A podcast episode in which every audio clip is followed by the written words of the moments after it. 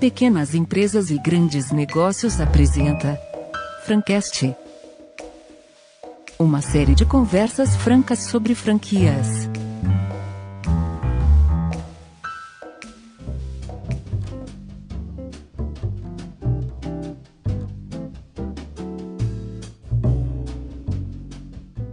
Olá, pessoal!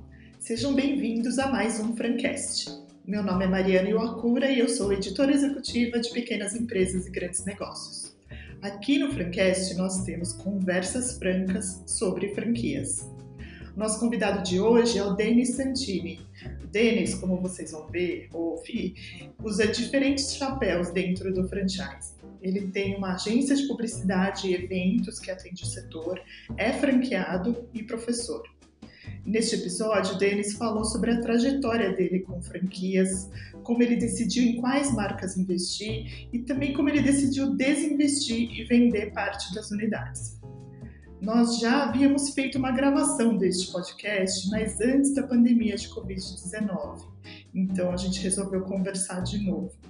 E nessa gravação, feita à distância, agora é claro, o Denis contou também como ele tem atravessado esse período de desafios que todos nós estamos passando. Então vamos ouvir este bate-papo. Com vocês, Denis Santini, no Francast.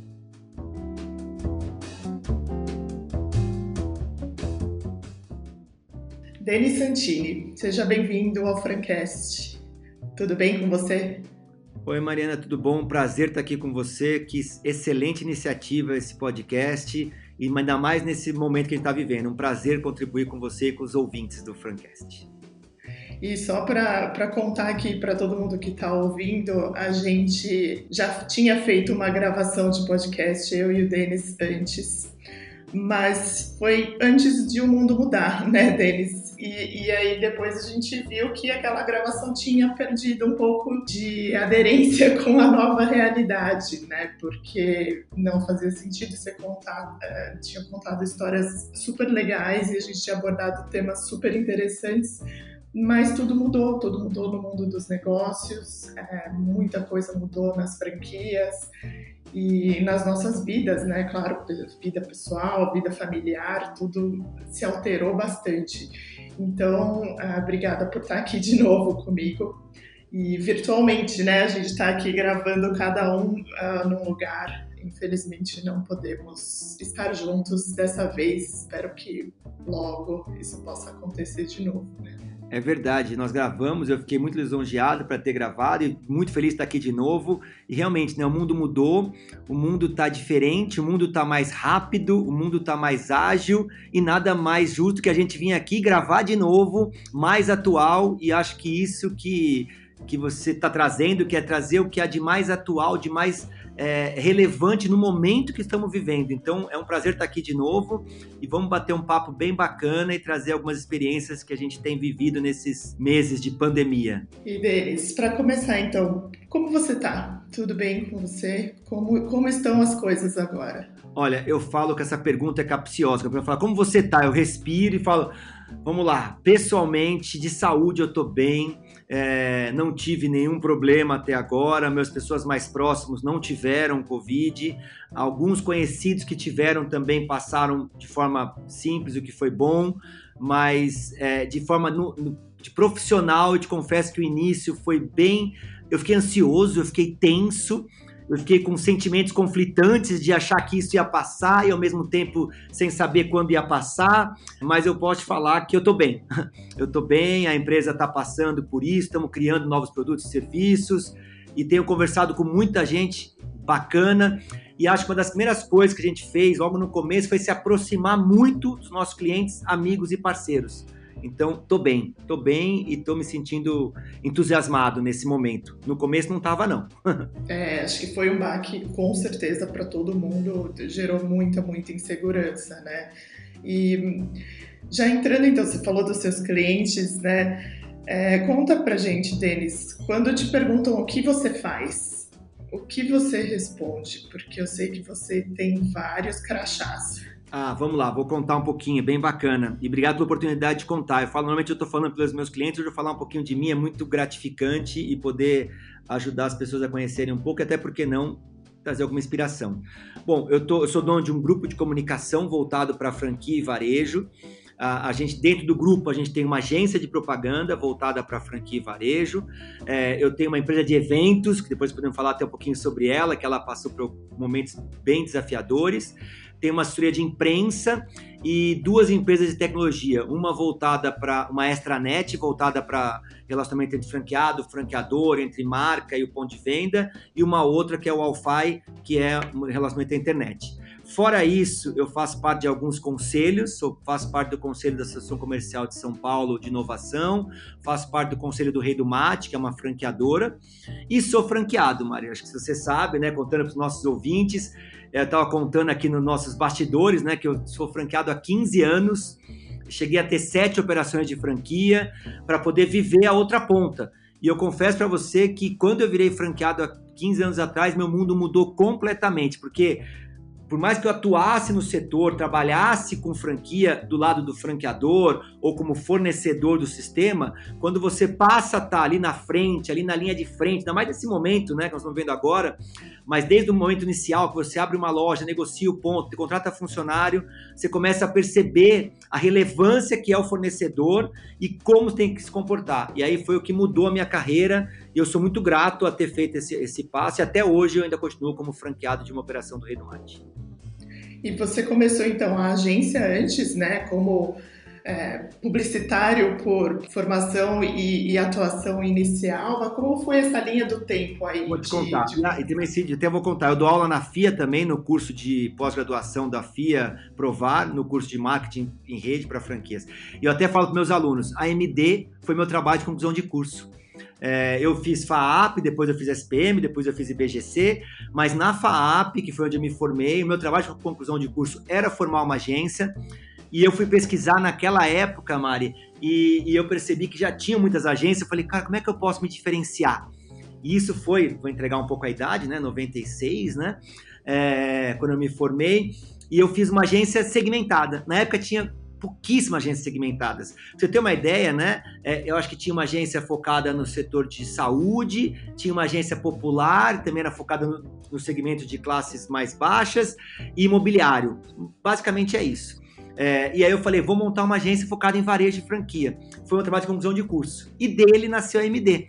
É, ah, foi muito bacana e até hoje eu brinco com meus alunos, ó, dê valor para o trabalho de conclusão de curso, porque ele pode ser o trabalho de uma vida inteira. A MD o ano que vem vai fazer 24 anos, ela nasceu em 96, né? Vai fazer 25 ano que vem, esse ano fez 24 anos, que foi meu trabalho de formação de curso. Aí eu virei, foi aí que nasceu a MD, depois disso é, é, eu fui crescendo, evoluindo, a MD se tornou um grupo de comunicação, no mesmo momento que eu virei franqueado. Foi, foi depois que eu virei franqueado que a MD virou um grupo. Por quê? Eu comecei a perceber a importância de você ter uma gama de serviços especializados. Então, a MD foi a primeira que nasceu especializada, depois veio meio que junto a MD Eventos, que é a parte de eventos, e a franquia Astranet, que eu tenho um sócio, que é o Ricardo e o Roger, da RP Consultoria, que eu conheci eles como sendo franqueado, e depois veio é, é, o Alfai e a Content, que é a mais nova, a mais novinha do grupo. E, então você tem sócios diferentes para cada um desses negócios, né? Porque você está falando tudo isso, eu tô pensando, nossa, como foi se dividir em, em tantas pessoas, assim, porque são negócios bem diferentes, né? É, e assim, é uma preocupação que eu sempre tive, e também tudo que eu estudo, né? Deram medo de ser pato, né? Aquele negócio, o pato não voa direito, não nada direito, não corre direito. Eu morria de medo disso. Inclusive, cada empresa foi nascendo junto com um sócio operador é, que era o craque no assunto. Então, quando a MD, que eu fui o fundador e me apaixonei por ela, foi a primeira, eu continuo à frente dela no dia a dia na operação. Depois veio a MD Eventos, que eu conheci a Fabiana Trevisan como cliente, depois como parceira, e ela é uma pessoa que respira evento, trabalhou em várias empresas, trabalhou na própria Abril, trabalhou no veículo de comunicação, no foco de, de, de evento e, e, campanhas de incentivo, e ela veio agregar essa expertise de, do negócio operação. Depois veio a franquia Astranet com o pessoal da RP, que são empresa de tecnologia especializada nisso. Depois veio a Content junto com a Isa, com a Márcia, que são pessoas que respiram esse negócio. Então, eu falo, para você poder ter, poder ter esses multibraços, você tem que ter pessoas competentes e melhores do que você. E todos eles, nas suas áreas, são muito melhores do que eu e fazem um trabalho espetacular que eu aprendi a admirar e aí trouxe para estar junto comigo na, na, na, na, na sociedade. E mesmo no, na, nas unidades de franquia, você tem. Porque não, é, é, muito difícil você estar quando você tem várias é, lojas né, em todos os lugares. Né? E acho que esse é um tema também para a gente falar um pouco como você virou multifranqueado, né? Porque você poderia ter investido em uma, uma unidade e ter essa experiência que certamente seria super rica, mas é, ter três, quatro, cinco é outra história. É, eu tenho até dito isso, muito bem colocado. Eu também tenho sócio operador nas minhas unidades e eu aprendi isso. Para a franquia dar certo de verdade, Mari, você precisa ter ela como seu negócio principal. E não era o meu caso. As minhas primeiras operações eu sofria muito, porque eu tentava operar, mas eu estava na agência, estava lá e não funcionava. Então, assim, não adianta. Eu posso ter 50 operações, mas eu tenho que viver daquilo, que não era o meu caso. Depois que eu passei a ter operadores, sócios que viviam daquilo, e eu passei a ser um conselheiro na operação e trazer o meu know-how disso, aí começou a funcionar muito melhor. É, e eu olhava, meus, eu olho muito, eu, eu sou fã de muitos multifranqueados que a gente conhece juntos, que eu chamo hoje de mais do que multifranqueados, franqueados de alta performance. E até contando um pouquinho sobre essa questão de multifranqueado, mas se você me permite, eu comecei com uma operação, depois eu tive a segunda, tive a terceira, tive a quarta, e aí eu percebi o seguinte, que quando você passa, um número mágico, da terceira para quinta operação, a sua vida muda completamente. Quando eu tinha uma, duas operações junto com os meus sócios, a gente conseguia tocar meio que ali, um gerente só, ele vai lá, meio dois. Quando passa de três, quatro, você precisa montar um back-office. Então aí você começa a ter que ter um escritório, você começa a ter que ter uma, um administrativo, você começa a ter que ter um RH, você começa a ter que ter, em alguns casos, um estoquezinho centralizado, você fornecer suas lojas. Então aí você muda de figura. E eu costumo dizer, olhando agora no meu chapéu de franqueado, que são as dores do crescimento. Eu, quando eu tinha três lojas, eu ganhava uma, uma grana. Quando eu passei a ter quatro, cinco, eu ganhava menos por loja. Por quê? Porque eu aumentei meus custos de back-office. Então eu precisava rápido chegar a 10, 12, porque é o mesmo custo. Eu preciso ter um motorista, um só para atender quatro ou dez operações. Eu consegui diluir um supervisor. Então você começa a ter uma estrutura de back-office. Então eu tenho dito até nas minhas palestras, nas minhas conversas, até como dica para os meus amigos que querem empreender, é, que quando é uma, é uma decisão importante você passar de três operações, no caso de franquia, porque você começa a ter que ter estrutura de multifranqueado, trazendo esse assunto multifranqueado que você falou. E no meu caso, ter um sócio operador faz toda a diferença, até porque nem tudo foram flores. Eu tive problema, eu tive operações que não deram certo, eu fechei loja, eu mudei ponto de lugar. Então, assim, até eu tenho dito muito isso é, as pessoas costumam ver só as flores, né? Mas não vê os espinhos, não vê a dificuldade de plantar. Não é fácil empreender, é, mas eu sou muito feliz na minha escolha de ter sido franqueado e atuar nessa como fornecedor do mundo de franquia e varejo. E como você escolheu as marcas com quem você trabalhou aí, de quem você foi franqueado ao longo desses anos? É, essa é uma pergunta excepcional e todos meus amigos falam, Denis, qual é a marca? Você que trabalha com franquia há 25 anos, qual é a marca que vai bombar? Aí eu falo assim, não, se você descobrir, você me conta, porque são muitos fatores, não é só a marca. E eu vou dizer como é que eu fiz a minha escolha e eu tenho feito essa dica. Primeiro é a minha facilidade com o segmento é, você tem que ter algum tipo, na minha humilde opinião, algum tipo de afinidade. Porque você vai ter que trabalhar 12, 14, às vezes 15 horas por dia. Se você não tem afinidade com aquilo, vai ser muito sofrido. Então não olha só a marca que está bombando. É lógico que tem que olhar isso também. Como eu falei, são muitos fatores para tomar uma decisão de empreender, seja através de franquia ou não. Mas eu diria que o primeiro deles é que tem que ter afinidade com o segmento, com o negócio, algum conhecimento daquele momento, ou pelo menos estudar por ele. A segunda coisa que eu tive como foco, que eu passei a ter com a experiência de quem errou, é ter um operador que entenda do babado, vamos dizer assim, como diria minha avó. Então hoje eu tenho, eu tenho, eu ainda sou franqueado do Rei do Mate, o Fábio, que é meu sócio, ele já tinha lanchonete, ele tinha lanchonete dentro de escola. A minha unidade, por exemplo, é dentro da Universidade Mackenzie, aqui em São Paulo. Para quem está nos ouvindo aí em todo mundo, né? O podcast tem essa coisa, a internet tem essa coisa. Eu sou de São Paulo e as, a minha unidade do Mackenzie hoje fica, do, do Rei do Mate fica em São Paulo. Ele já tinha operação de lanchonete em, em universidade, que tem a questão de férias, a questão de horários. Ele gosta do negócio, vive daquilo e foi incrível quando ele passou a me ajudar nessa operação. Então, esses dois, três pontos eu falo muito bem. É afinidade com o negócio conhecer da operação e aí sim você já começa a olhar o ponto aonde você vai abrir aquela coisa, a marca que você vai atuar, o suporte que o franqueador vai te dar, pesquise sobre o suporte, converse com outros franqueados. Então, esses foram alguns dos pontos que eu tive na escolha das minhas marcas que eu tive nesse decorrer dos anos. E com quais outras marcas você trabalhou e, e, não, não trabalha a mais? A primeira franquia foi de academia para mulheres, chamava Contours. Eu não sei se vocês lembram, tinha Contos e Curves, academia só para mulheres. Eu fui o primeiro franqueado no Brasil da Contos. E vou dizer para mim que aquilo para mim foi incrível, porque era uma marca americana, é, primeira no Brasil, um conceito novo. O franqueador era novo, porque ele tinha, ele tinha sido master franqueado no Brasil. Meu amigo, até brigamos, brigamos feios. Hoje somos amigos até hoje, é, conversamos até hoje. Eu fiquei durante sete anos franqueado da marca até que uma coisa aconteceu. É, a, o ponto que eu estava foi vendido para o empreendimento imobiliário. Olha o que é a experiência. Para quem está pensando em empreender, é importante quando você vai alugar um ponto comercial que você coloque o seu imóvel, contrato na matrícula do imóvel. Porque senão, quando você vende, alguém, quando o proprietário vende o imóvel, aquele contrato deixa de ter valor. Olha que aprendizado incrível. Por isso você tem que estar tá bem assessorado. E aí aquela loja a gente perdeu, né, aquele ponto, e aí a gente resolveu, junto com a minha época, com a minha ex-mulher, que era minha sócia, que operava aquilo, é, e a gente, inclusive, se separou, também somos amigos até hoje, ela acabou ficando com a operação e eu acabei fazendo outras coisas. Depois eu fui, na sequência, franqueado do Rei do Mato da Nut Bavária, eu quis ter uma operação de micro franquia, que era a Nut, e também foi incrível. Comecei com ela no Mackenzie, depois eu fui para Shopping Center, e aí também o entendimento do que é o Shopping Center, e também fiquei franqueado por alguns anos com a Nut. Depois eu acabei parando, depois resolvi para uma área de, eu chamei, eu chamei moda e varejo, que foi a L'Occitânia Brasil. E aí eu cheguei a ter quatro operações no L'Occitane. Aí eu quis ter operação fora de São Paulo, abri loja no Rio de Janeiro, quis ter operação em hipermercado, abri loja em hipermercado, quis ter operação dentro de aeroporto, tinha loja em Congonhas. Então assim, porque como eu falo, como nós falamos no começo aqui para quem está ouvindo a gente, para mim também era um laboratório como fornecedor.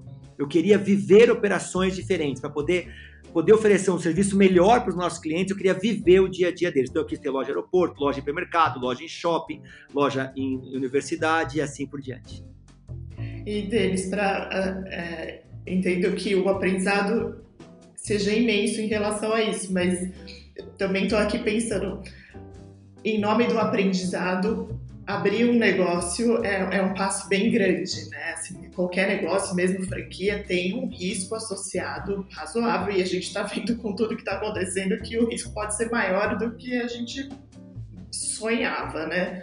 Mas é, você é um tomador de risco, quer dizer, você, esses investimentos não são pequenos, né? Pra, não, não são, pra, não são. São é às vezes para a vida inteira. No seu caso não foram, em muitos casos não são mesmo. Você vende, começa outro, enfim. Mas você se considera um tomador de risco? Eu me considero um tomador de risco. Foi você ter colocado essa pauta, esse ponto, Mari, até para quem está ouvindo a gente. Eu costumo separar a questão de empreender em alguns clusters, né? Em alguns segmentos. Você tem a pessoa que empreende por necessidade. Ela perdeu o emprego, então se você colocar, ela juntou uma verba e ela vai lá e ela empreende para se manter. É, é, quase a compra de um emprego. E esse, isso acontece muito, Mari. Então a pessoa não pensa em fazer 5, 10, 15 anos, ela pensa em ter aquilo como a sua principal fonte de renda. E é perfeito, e aí a análise ainda é mais cuidadosa, por isso, ainda mais aquela coisa de você gostar, de você ter, ter, ter aderência com aquele segmento, aquele produto ou serviço é fundamental. Você tem um segundo caso que é uma composição de renda que é você tem na sua família é, o seu marido, a sua esposa, o seu filho, você está empregado, mas você quer ter uma outra fonte de renda, e aí uma segunda pessoa da família vai empreender para compor renda. Você não vive daquilo, mas ela compõe a sua renda. Então você pode aí arriscar um pouco mais, você porque você tem uma outra composição de renda. E você tem um terceiro caso que é, talvez seja o meu, que era um investimento. Então, assim, não era a minha, minha fonte principal de renda, não era o meu negócio principal, eu não dependia dele para meu, pro meu, para minha vida. E assim, e é para cada um é cada um. Tem outro, estou nesses três que eu acho que são, até você colocou. Então, eu podia tomar um pouco mais de risco. Então, eu podia tomar algumas decisões aonde eu usava aquilo também para o meu negócio principal. Então ali eu tinha um subsídio financeiro que era é, apoiado pelo meu outro, outro negócio, que era a, que é a agência de propaganda. Então, é, por isso que eu falo, cada um é cada um, é, e, e, você tem que ter esse, esse cuidado na hora de escolher e pensar por que, que você está empreendendo. É uma decisão estratégica, é uma decisão de vida, é uma decisão de composição de renda, ou por que não uma diversificação de investimento e tem crescido muito. Então, acho que esse foi muito bem colocado. No meu caso, era uma, uma um investimento baseado no meu negócio principal. Mas obviamente que eu não queria perder dinheiro e assim, as minhas primeiras operações, eu, a, a minha academia, olha que coisa interessante, a minha academia, no final, que era para ser um investimento de aprendizado, ela por um período foi meu ganha-pão porque eu tive um, um, problema na minha agência na época, e graças à operação de franquia, que na época tocado pela, pela, pela Milka, que era minha ex-mulher, que era na época minha esposa e minha ex-mulher, conseguia trazer a receita para dentro de casa. Então, até o, o, o projeto inicial foi substituído por pela começar a compor a minha renda e me ajudar naquele momento.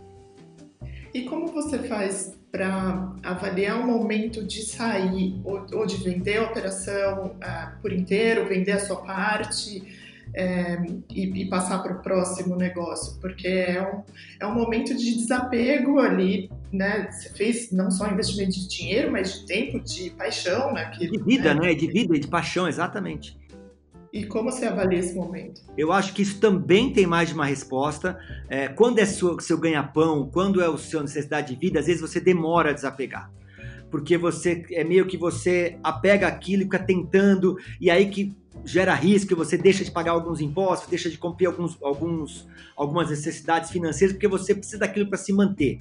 Então é uma decisão realmente muito difícil. Então aí eu faço um conselho que é você tem que ser frio, às vezes chamar alguém para te ajudar a tomar essa decisão, porque às vezes é melhor você, quando não vai bem, você estancar logo essa, essa sangria, porque às vezes, quando o negócio não vai bem, ele tende a se tornar uma bola de neve negativa porque você vai tomando dívida, vai tomando, é, deixando de pagar alguma coisa e vai aumentando o seu risco e aumentando a sua dívida.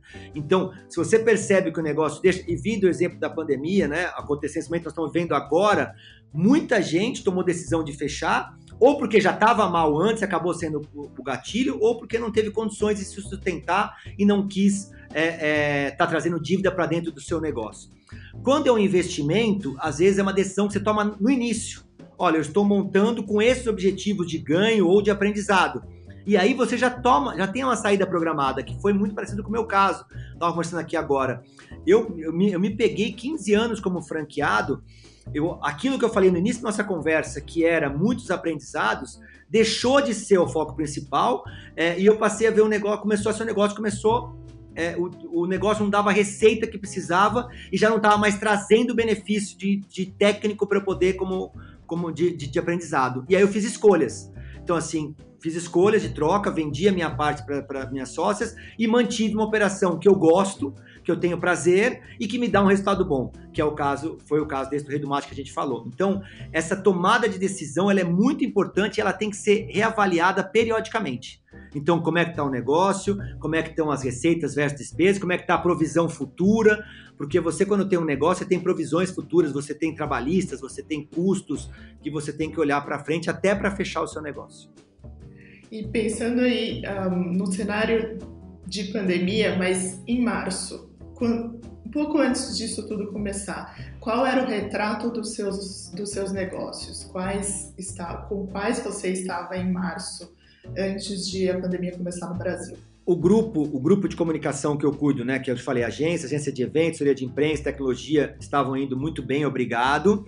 As minhas franquias, algumas já não estavam indo tão bem, é, mas eu estava com algumas operações. É, e eles estavam nesse formato. Eu até estava comentando para você, eu tive em 2019 um dos melhores anos da, do meu grupo de comunicação. E o meu primeiro trimestre eu estava maior que o ano passado. Então, assim, para mim realmente foi um baque. E um dos meus negócios, que você sabe, até contando para os nossos ouvintes, que era uma empresa de eventos, eu vinha com uma provisão de bater recordes de resultado para um faturamento zerado, zerado, zerou. No dia que foi decretada a pandemia, no dia que foi decretado isso, eu tive praticamente, é, praticamente não, eu tive todos os meus projetos de eventos ou cancelados ou adiados no dia seguinte. Então, assim, foi um baque incrível. Uh, e na minha agência de comunicação, o baque não foi de cara, ele veio acontecendo gradualmente, até porque cada cliente lidou com uma maneira diferente, cada marca lidou com uma maneira diferente, e também cada marca e clientes nossos tinham, vamos dizer assim, um cofrinho diferente. Aqueles que tinham um cofrinho melhor, que, que de algum momento, não é nem uma questão de estratégia ou não, mas tinha uma condição de, é, é, de manter os seus compromissos, o fizeram. Aqueles que não, tiveram que fazer uma, um corte, uma retenção, uma mudança de rumo.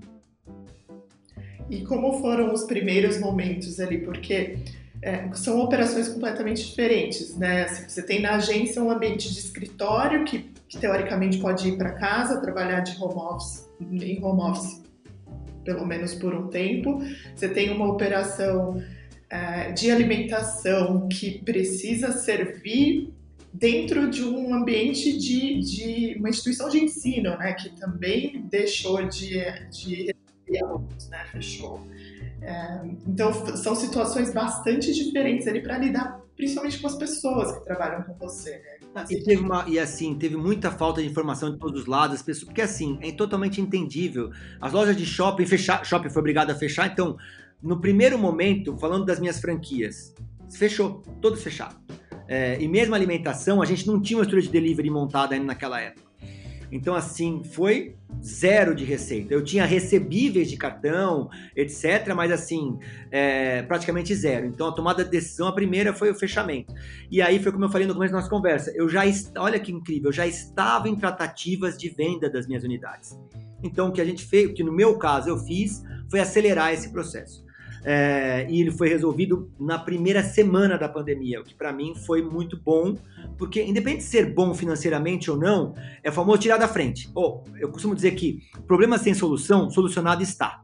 Então, tipo assim, eu tinha esse problema, tirei ele da frente. Então, assumi os, os, os riscos, assu, risco não, assumi os prejuízos ou os acertos e resolvi o problema. A minha outra operação do, do Rei do Mate, que era alimentação, eu fiquei também a mesma coisa, fechamos. E agora, depois de começou a fazer o delivery, e agora a gente já está começando a ter algum. Eu costumo dizer, e eu falei para os nossos clientes da agência, né? Não deixa a roda parar. Por menor que ela gire devagarinho, vamos tentar não deixar a roda parar. Porque até a questão psicológica, funcionários se sentirem ocupados, que as pessoas em casa assim, inseguras eram muito piores. Então, nas operações foi, eu finalizei um processo de venda que eu estava fazendo naquela época, e foi na semana praticamente. Então, pronto, esse aqui já foi. No caso da, do, da operação do Mackenzie, do, da universidade, fechou. E tomamos, durante dois meses, ficamos fechados, sem fazer nada. Renegociamos aluguel, renegociamos fornecedores, renegociamos é, com os funcionários dentro do que a lei nos ajudou naquela época, tudo seguindo dentro da lei. Na agência, o baque foi grande. Por quê? Nós éramos em 60 funcionários e eu lembro que eu num, num dia chamei tudo para conversar e falei: olha, quem não se sentir muito bem não precisa vir. Na outra semana eu falei: fechamos a agência pessoal, todo mundo em casa, todo mundo para lá. E eu tinha um problema, Mari, eu não tinha, não estava preparado para isso. Mais que o home office, ah, é legal, ele funciona, mas assim, eu tenho um sistema, eu tinha um servidor aqui na agência com todos os arquivos de clientes. E aí vem a coisa, todos os meus clientes começaram a demandar muito, porque você imagina, eu tinha campanhas para indo no ar, eu atendo marcas como Copenhague, marcas como Smart Fit, marcas como Nut Bavária, que estavam todas fechadas, mas não podíamos deixar de alguma forma, tinha uma Páscoa acontecendo, não sei se você se recorda. Então a gente realmente aqui, eu te confesso que eu fiquei algumas noites sem dormir, literalmente, mas eu não podia passar isso pro meu time. Então, meu primeiro passo foi: vem aqui, time, vamos se abraçar. Vamos falar o seguinte: olha, nós vamos fazer essa, essa atitude para hoje. Ou atitude é essa. Semana que vem eu não sei ainda, né? Te falo na sexta. Então hoje é todo mundo em casa, porque o foco foi a saúde de cada um. E em paralelo, é, eu comecei com os nossos fornecedores também aprendendo com a pandemia, a gente implantar um sistema de um sistema na, na rede. A gente já estava com um sistema na nuvem, começando um trabalho que eu pretendia para o ano que vem, aceleramos. E em uma semana a gente conseguiu, muito graças, inclusive, meus sócios, o Rafael, o Ale, o Cássio, o Rafael principalmente, a parte de criação, já subimos tudo com o servidor, conseguimos subir tudo praticamente no final de semana, e na semana seguinte já estávamos com os arquivos com todo mundo em casa. E aí começou, Mari, uma coisa engraçada. Ah, eu não tenho cadeira, ah, meu computador. Não, manda um Uber levar a cadeira. A gente teve muito isso, manda levar um computador. Então, parece que a coisa é muito estruturada e às vezes não é. Às vezes você precisa resolver problemas. E a gente resolveu e até estava te contando, eu soltei uma pesquisa agora para os nossos, que eu chamei de termômetro MD. Hoje, soltamos ontem, estava aqui olhando agora e olhando que mais de 70% que responderam até agora, e metade respondeu, se sentem que tem uma estrutura razoável e boa para trabalhar em casa e está sendo subsidiado pela empresa. Porque a gente não parou. As nossas entregas para os clientes foram maiores do que no período normal, é, fora a pandemia, com os nossos clientes na agência. Tem muita gente falando sobre isso, né? Que agora, é, é claro, com toda essa adaptação e todo o PAC do início, todo mundo trabalhou muito, muito mais do que estava uh, trabalhando antes, mesmo quem já trabalhava bastante. E, e com essa permanência do isolamento social, pelo menos por enquanto, ainda que haja um pouco de flexibilização, é, as nossas casas viraram o nosso trabalho também, né? Assim, a gente não vai mais embora, quem está trabalhando de casa não vai mais embora do trabalho, não, não fecha o computador e, e, passa o crachá e vai embora. É, como fica esse cuidado com o lado humano aí? Porque você tem gente com filho em casa que, que não está indo para a escola também, mas está tá vendo aula pela internet, o que né, assim, é algo meio impensável para alguns anos atrás para uma criança, né? A gente adulto até fazia cursos já faz tempo, mas uma criança não, então precisa de daquela ajuda, fazer comida, e tudo mais é, até preocupação com o familiar que esteja doente, né? É, e, mesmo que não esteja doente, a preocupação existe, é permanente, né? Se alguém vai, vai ficar doente ou não. Então, como vocês estão lidando com esse lado humano aí de até de ouvir, né? Falar se tá bem, que está rolando aí, se está precisando de alguma coisa. Às vezes é a cadeira que resolve o problema, mas às vezes é poder entregar um negócio mais tarde, porque tem que cuidar das crianças, né? Foi, eu vou te falar de coração aberto, que foi. É, não foi uma coisa planejada, mas foi uma coisa extremamente bem executada, meio que sem querer. Primeiro, é, ninguém foi cobrado de entregas de horário. Ninguém, ninguém. Mas não foi uma coisa que eu parei para pensar. Acho que foi meio até natural. Então, assim, as pessoas sabiam as suas entregas e cada um se adequou àquilo que podia entregar e foi incrível. A gente teve, eu fiquei muito feliz e eu falei, nossa, a gente começou a fazer calls semanais, né? Primeiro, no começo foi semanal, agora a gente passou a ser mensal e estamos fazendo até menos, agora mais individualmente. Mas no primeiro foi assim, eu só tinha a agradecer, porque as pessoas foram se adequando, o time foi se adequando, os clientes foram se adequando, porque é, foi uma coisa que foi meio uniforme, né? Não foi uma coisa assim, não, peraí que a AMD tá com problema. Não, não. A AMD, o cliente, o franqueado, o fornecedor. Então foi uma escalonado. É, eu pude conhecer pessoas, eu pude conhecer melhor meus funcionários, olha que legal. Então, a gente, eu comecei a fazer, eu pessoalmente, toda vez que começava uma reunião, a primeira conversa era: me conta como é que você tá, como é que tá sua família, e seu filho na escola. Eu tenho um filho de quatro anos em casa, então você acaba trazendo as suas é, é, é, percepções individuais. Então, o lado humano se aflorou muito. Então, assim, não foi uma coisa planejada, te confesso, mas o que aconteceu? Ninguém foi cobrado por horário e ninguém sentiu essa cobrança, pelo menos eu, eu tenho percebido isso. E, ao mesmo tempo, as pessoas tiveram compromissos. Então, assim, mora mandando mensagem, eu falo assim, gente, não precisa mandar agora. Não, não, mas é que eu fiquei o dia todo vendo meu filho tal. As próprias pessoas percebiam aquilo. E eu te confesso que aí é uma percepção minha. O trabalho era uma válvula de escape. Porque a vida estava tão insegura que ele até se sentia, percepção minha, posso estar completamente errado, mas se sentia útil, se sentia produtivo, se sentia bem tendo um job description, tendo alguma coisa para entregar. Pelo menos eu percebi isso, não precisou, não precisou cobrar ninguém, aquelas coisas de horário. Não, eu não faço a menor ideia se as pessoas estão trabalhando, não, onde elas estão. Até é engraçado, não, vim para casa da minha tia, vim para casa na praia. Ótimo, tá resolvendo. Coisas que antes, talvez, ah, peraí, você vai trabalhar na casa da praia, você vai ficar trabalhando, entendeu? Você tinha uns preconceitos que foram acabados. É, eu estava comentando com você, a gente ia aumentar o espaço físico do escritório, não vamos mais. Porque a gente acredita que talvez eu tenho uma coisa que é assim, eu, eu sou meio cético de achar que o home office veio para ficar. Eu acho que não. Mas eu acho que sim, um híbrido vai acontecer. Eu acho que sim, as pessoas vão, é, é, as pessoas que eu digo, até os, as lideranças vão se sentir mais confortáveis com isso. Mas os própria equipe também quer ter a troca humana, aquela coisa do cafezinho no corredor, aquela coisa de vem cá, desce aqui um pouquinho, vamos conversar, olho no olho, vamos até ali comigo eu preciso ver tal coisa. Essa relação, ela, elas sentem falta disso e eu acho ótimo que sintam falta disso. Agora, tem um aspecto trabalhista, né, Mária? Porque é difícil, porque é, é, as pessoas trabalhando mais ou menos, é, como é que fica essa questão legal, né? Vamos ter que ter muitas mudanças ainda para poder se adequar a isso. É, a flexibilidade de horário certamente uh, vai ser uma questão aí, porque ninguém vai, vai em casa conseguir manter, quase ninguém vai conseguir manter o horário certinho, né? E você certamente não vai cobrar isso. Tem que também dar aquele tempo para a pessoa almoçar, né? Porque se está falando no WhatsApp, você não está vendo que a pessoa está almoçando, se ela parou para tomar um café, se ela tá cuidando de uma criança, né? Então aquele cuidar de falar, você pode falar, né? Ou você, você já almoçou, relaxa um pouco, toma um sol na sacada, depois você volta, né? Exatamente, exatamente, é exatamente isso. E é, é o que você falou, né? O lado humano se aflorou. E por outro lado, as pessoas estão mais próximas da família. Então, assim, poder almoçar em casa, pai, mãe, filho, agrega um valor emocional, a, a, estreita vínculos emocionais que não tinham antes. Então, até eu trabalho com comunicação, agora olhando um pouquinho lá de agência. Nós aqui na MD, nós profissionais de comunicação, precisamos entender que o comportamento humano mudou, até para oferecer marcas, serviços e produtos.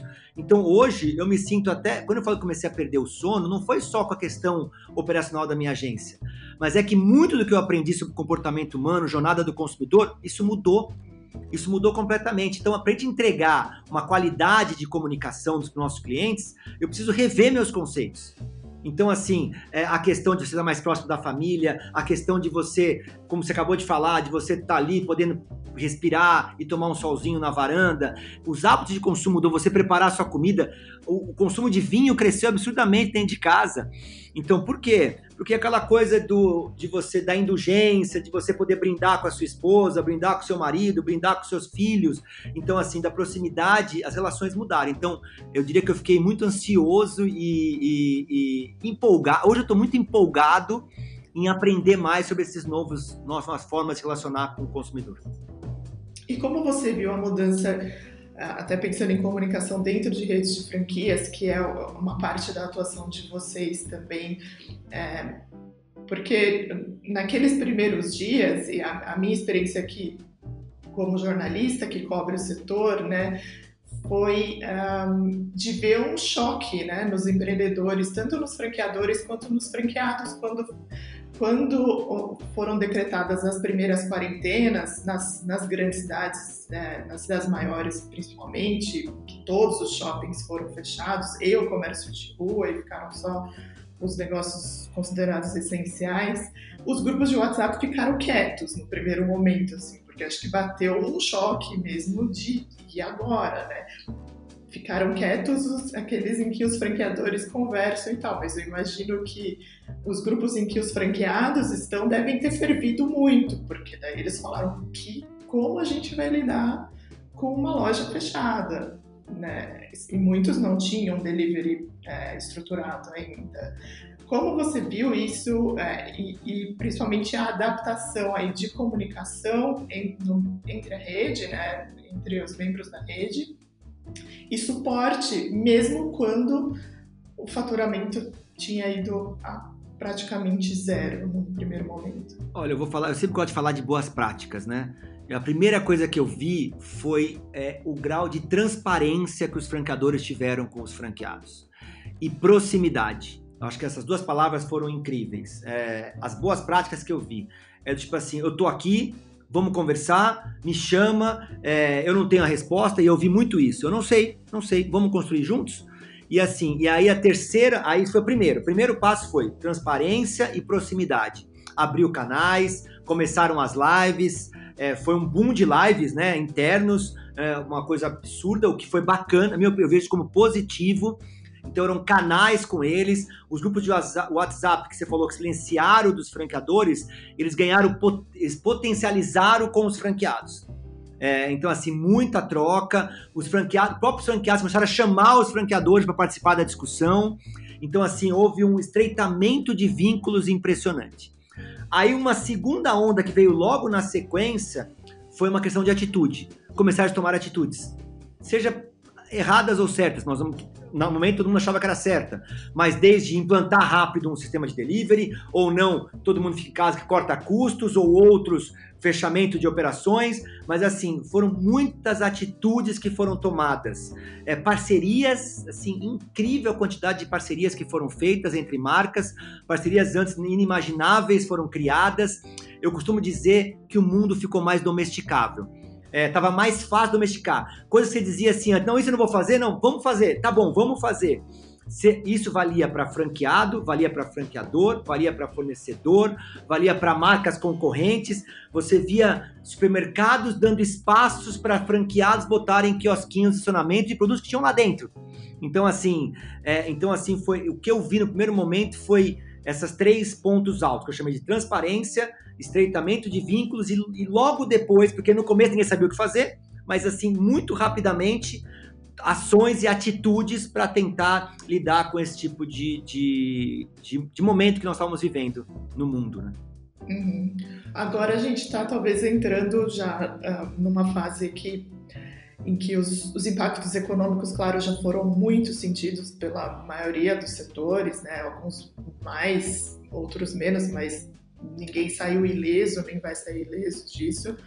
Mas tem a fase de, de fechamento, né? Em que alguns, agora com shoppings reabrindo uma parte do dia, é, muitos veem que não a, a, conta não fecha, né? Pagar o aluguel e todas as despesas, os custos fixos e não não ter vendas na mesma na proporção certa para cobrir pelo menos.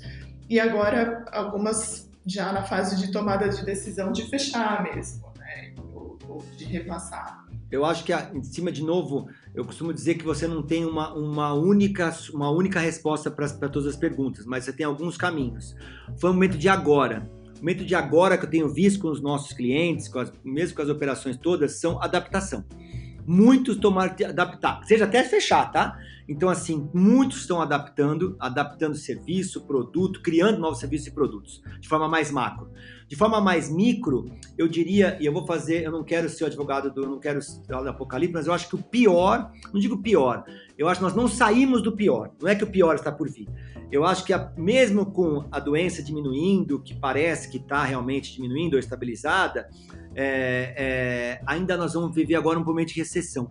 Porque toda a consequência que foi esses fechamentos, essa falta de circulação de dinheiro, essas tomadas de empréstimo, essas decisões, a conta está vindo agora. Então nós vamos ver um momento agora que sim, nós vamos sofrer um pouco em termos financeiros, nós vamos ter sim algumas dificuldades para vir, mas eu enxergo que com as empresas um pouco mais é, domesticadas, empresas e pessoas, então aprenderam um pouco sobre isso. Alguns conseguiram se reinventar e começaram a gerar novas receitas. Então eu começo a ver a roda girar um pouco mais, novos produtos, novos serviços. O consumidor, mesmo ele estando com mais dinheiro, Mari, ele está ávido de comprar porque o consumo faz parte do ser humano, né? Não tem jeito, você vai continuar consumindo. As pessoas estão com vontade de comprar alguma coisa para ela, estão com vontade de ir no cabeleireiro. Eu tenho visto pessoas, de novo, eu estou insanamente estudando o consumidor uma das coisas que a mulher mais quer é ir no cabeleireiro, sabe assim? Tipo assim, não via a hora do, de poder liberar o cabeleireiro, poder fazer o cabelo, poder fazer, é, é, é, fazer uma escova, né? Os homens cortando o cabelo, os homens tentando querer poder praticar algum esporte, encontrar para falar de futebol, você vê que o futebol está retomando, meio macarrônico, mas está retomando. Então, assim, o, o, o, comportamento das pessoas, eles mudaram sim, mas eles estão buscando de algum tipo de consumo de uma forma mais consciente. Então, por exemplo, ao invés de eu ir lá e gastar uma fortuna, eu vou tentar fazer aquilo que eu já fazia antes, gastando menos. Então, se eu ia toda semana fazer o cabelo, eu vou um mês, mês por mês, já estou feliz, mas eu vou. É, eu quero comprar um. Vai estar tá vendo o Dia dos Pais agora. Eu não vejo ninguém falar que não vai dar presente para os pais. Pelo contrário, as pessoas vão dar um jeito, como foi o Dia das Mães, como foi a Páscoa, de consumir mas de uma forma mais é, é, cuidadosa, uma forma mais consciente. E aí é o papel das empresas que, tão, que a transparência na relação das marcas com as empresas podem ajudar a que essa retomada, vamos dizer assim, seja mais rápida, não ao que era antes, mas que você comece a ter uma fonte de receita, comece a girar um pouco mais a roda e poder fazer com que a economia e as pessoas se sintam um pouco mais seguras. Eu acho que esse que é o meu, minha visão atual. Você viu ainda aí do, do lado da agência de vocês é, a comunicação se fortalecer para mostrar essa segurança, comunicação publicitária mesmo, né, é, para o cliente. Como mudou a mensagem para o cliente? Mudou completamente. É, você, as marcas não estão preocupadas em vender, elas estão preocupadas em tomar uma posição. Por quê? É isso que o público espera. É, o consumidor ele quer consumir de marcas que ele ele vê, ele se, não vou dizer que nem se sente seguro, mas que ele vê sinergia com a forma dele pensar. E ele não quer consumir de marcas é, que ele não vê, que ele não se sente atraído pela forma de pensar da marca. Então você vê coisas como Nike e Adidas fazendo campanha juntas, que eram se batavam antes, Coca-Cola e Pepsi Cola com um discurso semelhante e antes era de conflito. Você vê marcas que antes eram completamente antagônicas, hoje parece co-irmãs. É, por quê? Porque elas estão alinhadas com o consumidor, não estão mais alinhadas com lucro.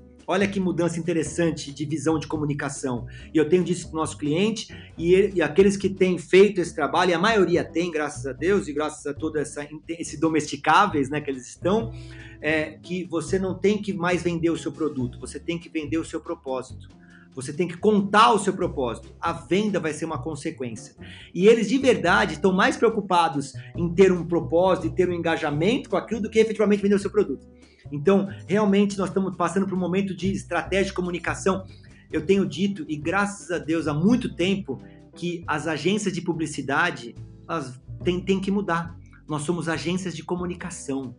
É, publicidade, no conceito da palavra, tende cada vez mais a diminuir nós temos que nos comunicar, nós temos que nos, é, é, é, nós temos que nos, é, é, fugir a palavra agora, mas nos linkar com os nossos clientes, porque faz parte do dia a dia. É, você vê marcas como a Netflix, um bom, não sei se pode falar de marca, falando um monte de marca aqui, mas assim, as Netflix indicando seriados de outros canais de streaming. Por que, que ela estava fazendo aquilo? Ah, não, não ornou como espertalhão, ornou como tipo assim, meu, você está em casa, já enjoou, Faz isso aqui que é legal pra caramba também. Porque o setor precisa se unir. Então, é isso que é bacana. Olha que bacana isso. Então, eu trago isso para os nossos clientes. Eu vejo marcas nossas, até para não fazer jabá aqui, mas preocupadas com isso. E as nossas reuniões são muito mais sobre propósitos, sobre relacionamento com o cliente. Como é que a gente pode ajudar nosso cliente nesse momento? Não, vamos dar isso aqui de graça para ele. E depois a gente vê como a gente vai remunerar. O cliente querendo pagar por uma coisa que não pagava antes. Então, assim, é muito bacana esse momento que a gente está vivendo. Eu estou realmente muito empolgado com essa normalidade que nós estamos tendo agora no nosso dia a dia. Não é um novo normal, é um natural que a gente está vivendo agora, que é cuidar das pessoas e das marcas. E as pessoas querem cuidar das suas marcas, tá? Isso também é uma coisa bacana.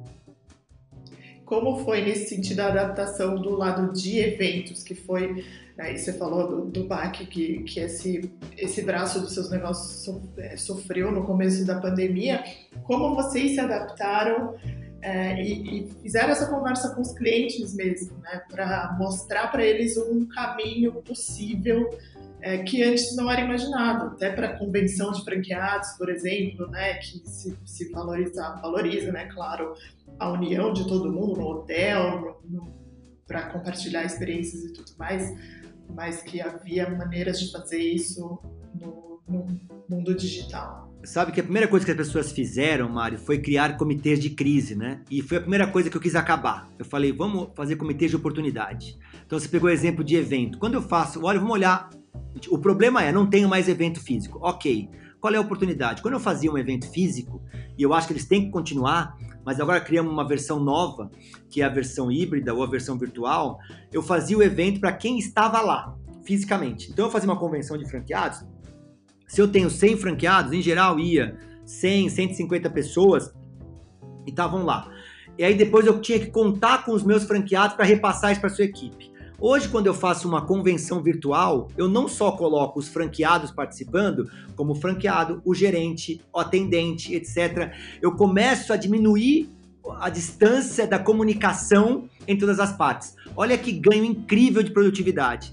Então eu consigo, as pessoas estão em casa, as pessoas estão de frente para a tela, estão focadas aqui, olhando para aquela tela, não tem aquela. Olha para a oportunidade. Não tem a, a, a, dispersão, não tem o custo de você ter que viajar, não tem essa coisa toda. E você fazia o quê? Então começamos a mostrar para os nossos clientes o que, que você tem de oportunidade no evento virtual. E eu vou dizer, nós fizemos alguns e a, o resultado foi incrível. Tanto que a gente já está colocando para os próximos anos ter sim o físico, mas com um outro objetivo.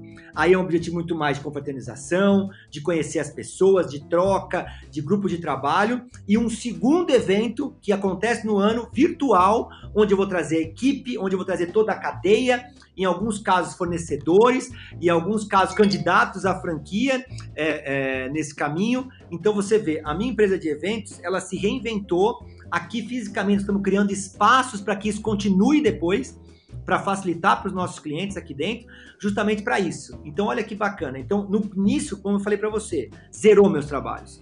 Em questão de 20 dias, eu lancei a F-Run, que foi a primeira corrida virtual, que eu botei todo mundo para correr na sua sala, na sua varanda, ver que é possível fazer.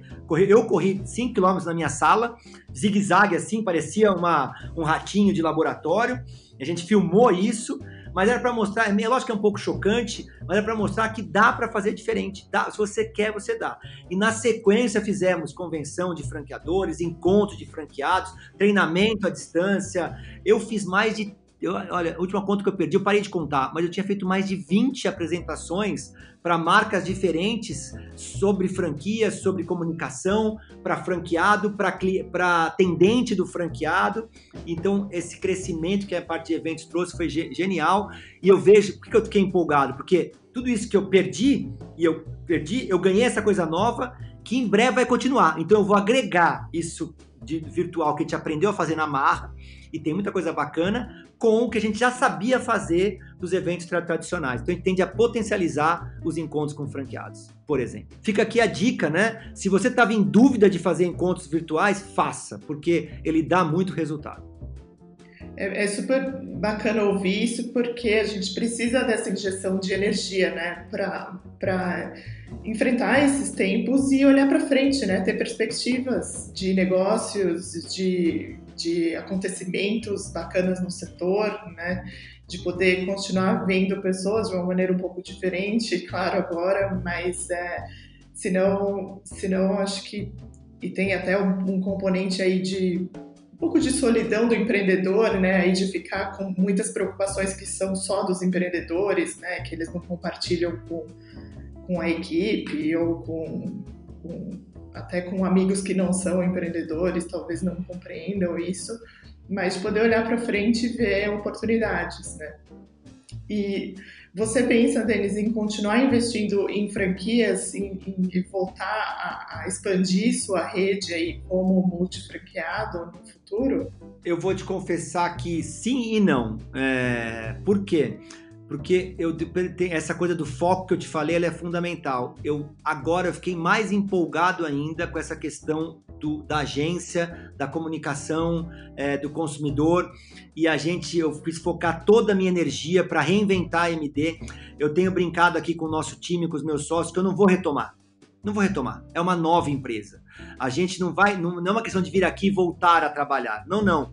É uma questão de que nós estamos mudando o nosso jeito de trabalhar. Eu tenho feito reuniões com as nossas equipes falando o seguinte: olha, nós estamos mudando nosso sistema, nós estamos mudando nossos serviços e produtos, nós estamos mudando a nossa forma de entregar os trabalhos para o cliente, porque ele, a gente entendeu que o mundo mudou, o mundo já estava mudando, mas ele acelerou essa mudança. Então, isso vale também para os nossos clientes. Quando você retomar nas suas lojas, no seu varejo, você não pode voltar como você estava antes somente. Você vai ter que ter um cuidado maior com segurança, isso é factível. Você vai ter que ter um cuidado maior com a sua equipe, com as pessoas do seu trabalho. Você vai ter que ter novos produtos e serviços. Eu criei uma lista, eu posso até te mandar, Mari, para os nossos ouvintes, as 10, 10 pontos que o novo gestor, que o gestor vai ter que tomar, ter atenção nesse novo momento. Entre eles é vai ter que criar novos serviços e produtos para o seu negócio, porque o consumidor espera isso. Ele vai ter que fazer mais parceria. Nós aqui estamos engajadésimos em fazer parceria para os nossos clientes, parceria de marcas, de você rentabilizar, você ter uma entrega conjunta, você já vai entregar uma coisa, já entrega outra, porque para o consumidor isso é bom, facilita a vida dele em ter que descer duas vezes para buscar o negócio lá embaixo. É, ele vai ter que rever a sua tecnologia, rever o seu, seu sistema, seu sistema de trabalho, ele vai ter que rever essa coisa do híbrido, do home office com office, ele vai ter que criar novos produtos, os franqueadores têm que incorporar ao seu dia a dia as lives, o webinar com franqueado, essa questão de você estar mais próximo dos funcionários dos franqueados. Então, são algumas coisas que eu estou muito empolgado a dar foco, continuo apaixonado por franquia, não vou abrir mão, tanto que está lá a minha loja. Sim, pretendo abrir mais? Sim, mas não agora. Agora o meu foco é 100% na MD, no Grupo MD, para ajudar franqueadores e franqueados a, a fazerem esse trabalho é, de, retom de novo, novo negócio de cada um, novo velho negócio de cada um. Legal. Denis, acho que, acho que era isso nessa nossa nova conversa que eu queria te perguntar. Tem mais alguma mensagem que você queira passar para o pessoal que está ouvindo a gente? A gente já está no novo modelo. Olha só, não precisamos, nós não, não, tive, não, tive, que me deslocar até você, você até mim. Quem sabe quando isso passar, você continue fazendo essas entrevistas e bate-papos à distância, para a gente não ter o problema do trânsito. Mas eu vou querer tomar um cafezinho com você lá na editora, porque também não, não quero perder esse calor humano. Então, última fala é.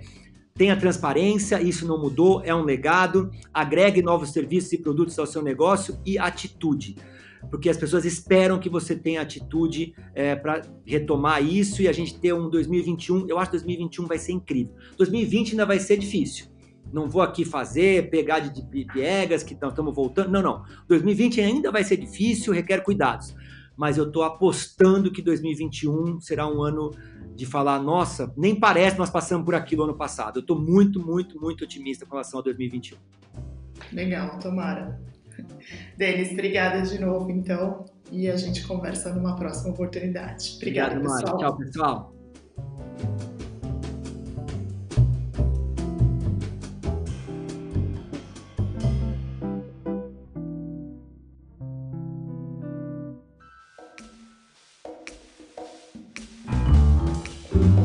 Este podcast é um oferecimento de pequenas empresas e grandes negócios a plataforma dos empreendedores que querem crescer.